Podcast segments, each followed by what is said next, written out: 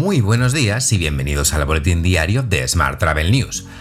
En nuestro podcast de hoy comentamos las novedades que TripAdvisor está anunciando sobre su servicio de suscripción y desvelamos el hilo conductor de la nueva edición de FeatureTech E.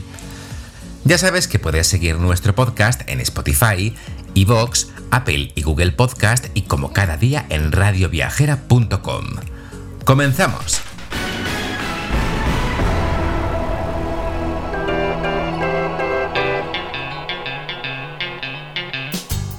La ministra de Industria, Comercio y Turismo, Reyes Maroto, ha situado este lunes el reinicio de los viajes del IMSERSO, previsto para el próximo septiembre, como un elemento positivo para empezar a dar certezas sobre la recuperación del turismo, tal y como leemos hoy en Bolsa Manía.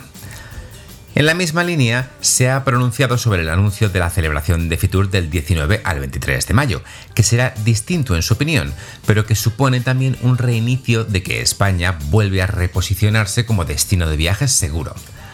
También ha valorado la labor del sector y del resto de administraciones implicadas para hacer de esta feria un renacer del turismo. Precisamente ayer el grupo Expedia publicaba las principales tendencias del turismo nacional español durante el periodo vacacional de Semana Santa y de verano de este año. Según Expedia, desde la semana del 15 de febrero, las búsquedas de planes de Semana Santa por parte de los viajeros españoles se han triplicado.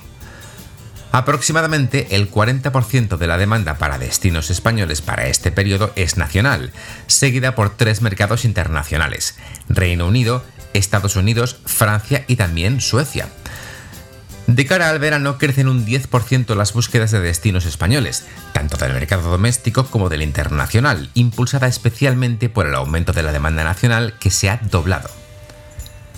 Por su parte, el director general de Booking Holdings, Glenn Fogel, advierte a los viajeros de que deben reservar ahora antes de que suban los precios.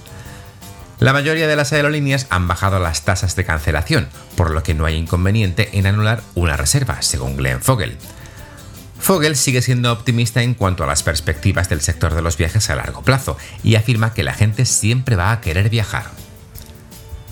Seguimos hablando de OTAs para hablar de TripAdvisor. ¿He dicho OTA? Más o menos, porque los hoteles podrán unirse a TripAdvisor Plus, el nuevo servicio de suscripción anunciado por TripAdvisor, de forma gratuita. Los que lo hagan recibirán un distintivo especial en la web, así como una mayor visibilidad y una mejor ubicación en TripAdvisor. También recibirán acceso a toda la información de los clientes de cada reserva. A cambio, se le pide que ofrezcan a los miembros de TripAdvisor Plus tarifas con descuento y determinadas ventajas. Dado que solo los miembros de Plus pueden ver esos precios, se preserva la integridad de los mismos. Como sabes, TripAdvisor Plus se estrenará para el mercado norteamericano el próximo mes de junio. En otro orden de asuntos, te cuento que la Asociación Española de Profesionales del Turismo y Turijobs se unen para impulsar la profesionalización del sector turístico. El objetivo del acuerdo es afrontar los nuevos retos que están apareciendo en el sector turístico y apoyar juntos al desarrollo profesional del sector. El acuerdo beneficiará a todos los profesionales del sector turístico asociados a la AEPT,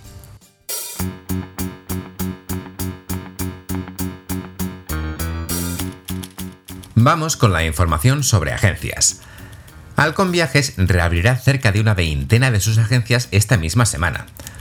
Además, la compañía también tiene previsto comenzar a reforzar la presencia de los trabajadores en las oficinas que ya tiene abiertas. Por su parte, Marruecos apuesta por recuperar el turismo español a través de la formación virtual de los agentes de viajes. B2 Marruecos, la nueva plataforma virtual del destino, ha organizado recientemente seis webinars para profesionales de la industria turística española.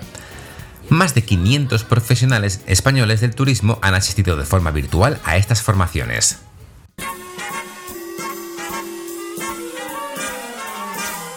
Hablamos ahora de transporte. Las aerolíneas pierden 4.000 millones por su escudo frente al alza del petróleo. La cobertura contra las eventuales subidas del precio del carburante contratadas por compañías como IAG, Lufthansa, Ryanair o Air France se ha vuelto en su contra a raíz del desplome del tráfico por la pandemia. Más temas. Air Nostrum bautiza un avión con el nombre de la pionera Bettina Kattner, la primera piloto comercial en España. Esta española de origen alemán fue la primera mujer que pilotó un avión de pasajeros. Tenía solo 22 años cuando en 1969 obtuvo el título de piloto comercial de primera clase. Y en transporte terrestre te cuento que Renfe ultima la entrada en el grupo privado checo Lio Express, con la toma de un 50% de su capital. Este movimiento le dará acceso a los mercados de Alemania y Europa Central.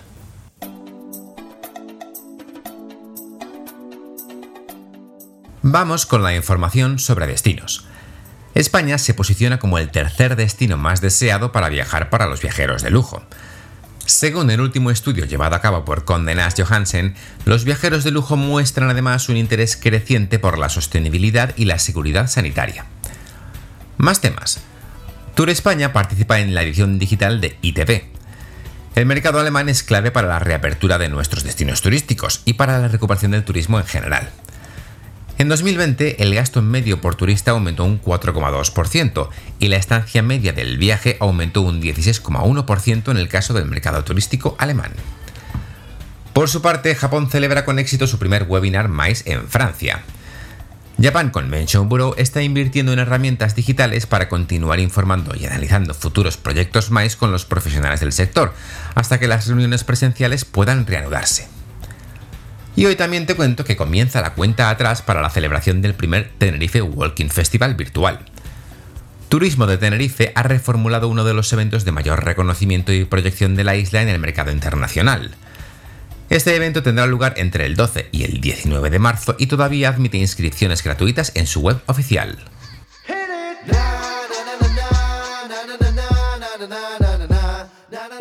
Vamos ahora con la información sobre eventos.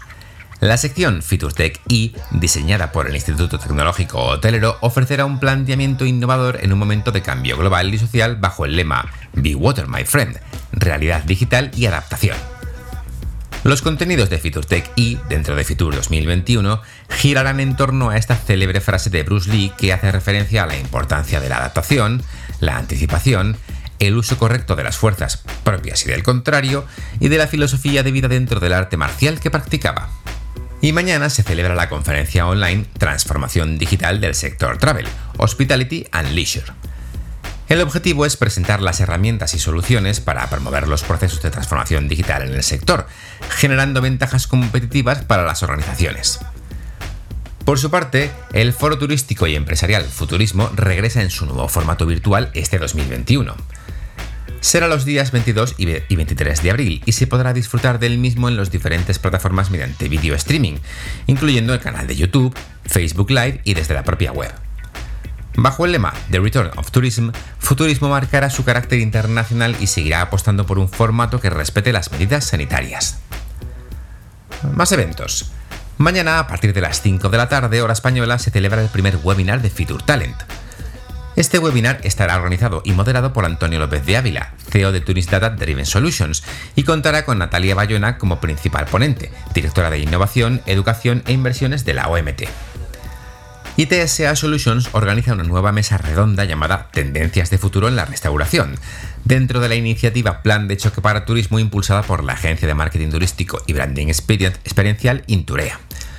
El debate tendrá lugar este jueves 11 de marzo a las 5 de la tarde. Y hoy también hemos sabido que los asistentes al Mobile World Congress de Barcelona deberán mostrar un test negativo cada 72 horas.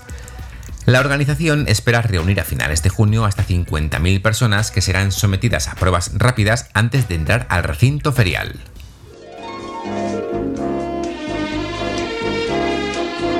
Hotel. Vamos ahora con la actualidad hotelera. Nuevos nombramientos en Marriott. Ned Caparelli será el nuevo director general de dos de los hoteles de Marriott Internacional en Mallorca y Borja García le sucederá en el cargo como director general del Hotel María Cristina de San Sebastián. En otro orden de asuntos, la empresa valenciana Bioscore ha confirmado que 32.000 hoteles en todo el mundo han recibido una clasificación de sostenibilidad medioambiental. La certificación de Bioscore permite a un hotel evaluar su nivel de sostenibilidad a través de un cuestionario online basado en 150 preguntas. Así, el hotel recibe una puntuación basada en la información ASG dividida en tres bloques fundamentales, medio ambiente, social y de gobierno.